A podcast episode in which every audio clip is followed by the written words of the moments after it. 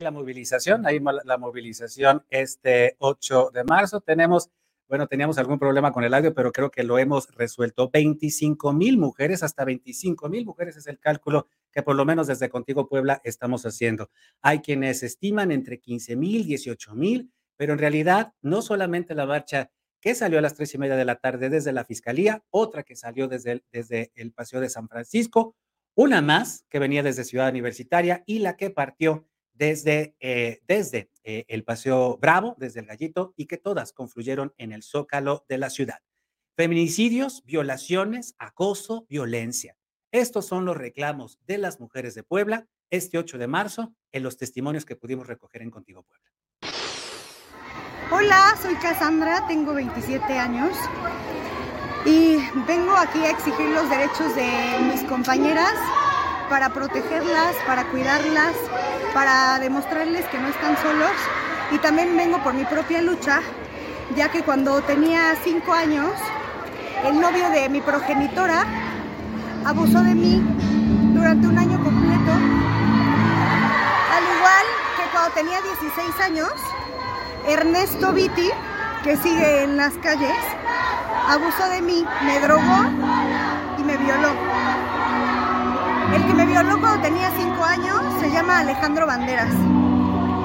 Así que yo también vengo ya no a exigir justicia por mí porque sé que no va a haber, porque llevo años luchando, sino porque quiero que otras niñas de 5 años no vuelvan a vivir lo que yo viví y que chavas de 16 o cualquier mujer no viva lo mismo que yo estoy sanando y he agradecido a ellos lo que me han enseñado. Pero el dolor nadie te lo quita. Susana Centeno Vázquez. ¿Qué es lo que viene exigiendo? Justicia para mi hija. ¿Qué le pasó? La asesinó un policía. ¿Y hay justicia hasta el momento? No, nada. Todas las audiencias no las, no las pasan y pasan y pasan y no hay nada. ¿Nos puede contar un poquito la historia? ¿Cómo fue? ¿En dónde? Estaba en mi casa y él fue a traerla y no. No se preocupe, no, puedo. ¿Usted nos puede comentar? su tía, ellas son sus hijas de la chica. Estaba en su casa, la fue a traer el policía y se la llevó el 7 de noviembre de 2020. Y ella apareció a 500 metros de su casa de él. Ahí apareció muerta. Y ahorita nos suspenden y nos suspenden las, las, audiencias. Ya habían desaparecido, está desaparecida la carpeta de feminicidio. Nada más está la de desaparición de personas. Tiene mucha influencia el señor. El señor gobernador Barbosa, qué bueno que se murió, porque no hizo nada, no hizo nada. Cuando mi hermana fue, la corrió de Casa Guayo, cuando prometió, tenemos videos, cuando él prometió ayudarla, y yo no sé quiénes nos cuidan porque el señor Efraín Romero Hernández tiene familiares en la policía. Sí, 8 de marzo. Seguridad para mis hijas. ¿Qué mensaje les mandas a? Que no tengan miedo, que griten, que luchen, que más vale ser violentas que violadas. ¿Qué vienes exigiendo este 8 de marzo? Este, pues sobre todo que eh, los derechos de la mujer sean respetados y que sean, si no igualados, mejorados eh, obviamente hombres y mujeres no somos los mismos, no somos iguales, pero se requiere un trabajo eh, para que la sociedad nos respete por nuestro trabajo y nuestro desempeño. ¿Has sido víctima de algún abuso?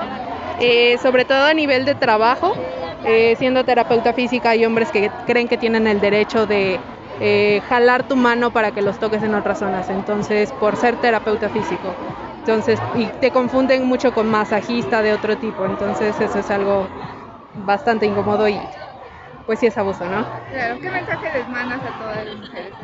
Eh, pues que aprendan a defenderse, que, que, alcen la voz, que no se queden calladas y que, que se unan, que esto no va a ser de la noche a la mañana, nos va a costar trabajo, pero se puede.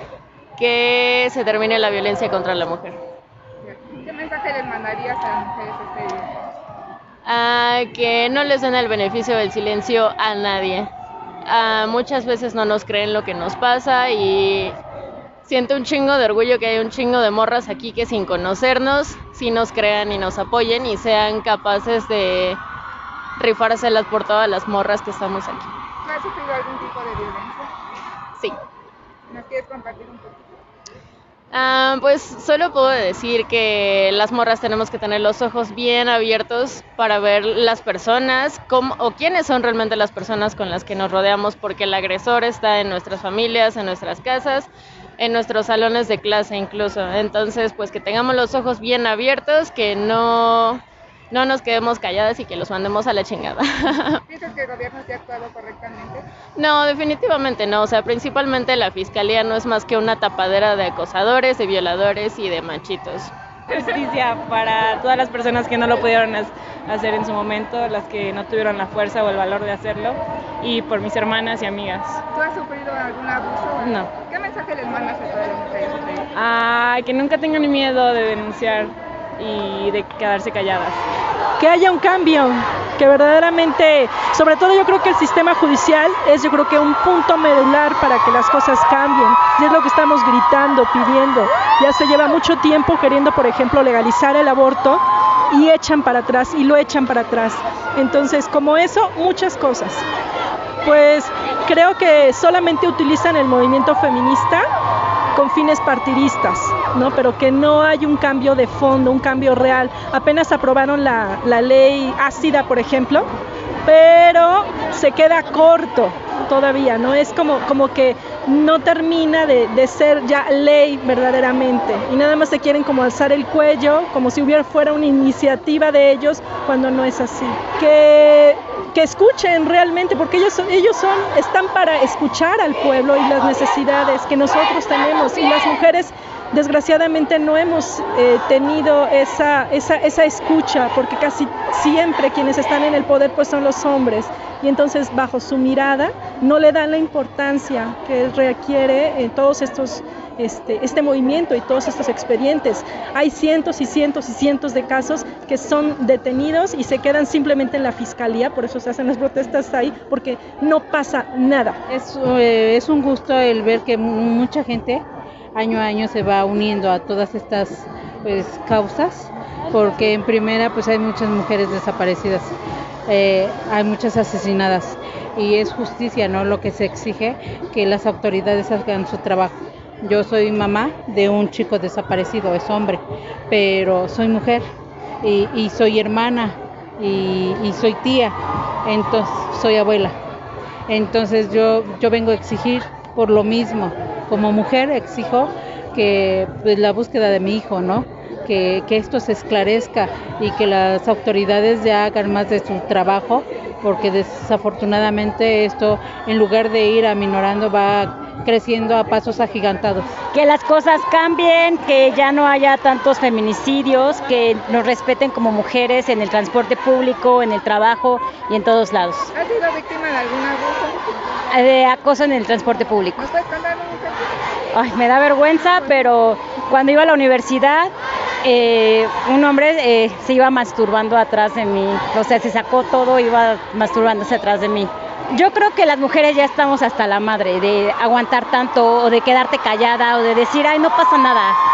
Pero ya es momento de que actuemos entre todas porque de verdad es súper molesto salir en falda o short y te estén gritando de cosas o te vean, no, o sea, de una forma horrible y creo que no se vale, creo que merecemos respeto porque tienen madre, tienen hijos, tienen hermanas, entonces tiene que haber un cambio en los hombres, porque de verdad algunos, no todos, obviamente tienen caca en el cerebro, perdón, pero algunos son así, entonces merecemos respeto salir a las calles sin miedo, regresar en las tardes sin miedo, llegar, podemos llegar en la noche, en la madrugada y que no nos pase nada.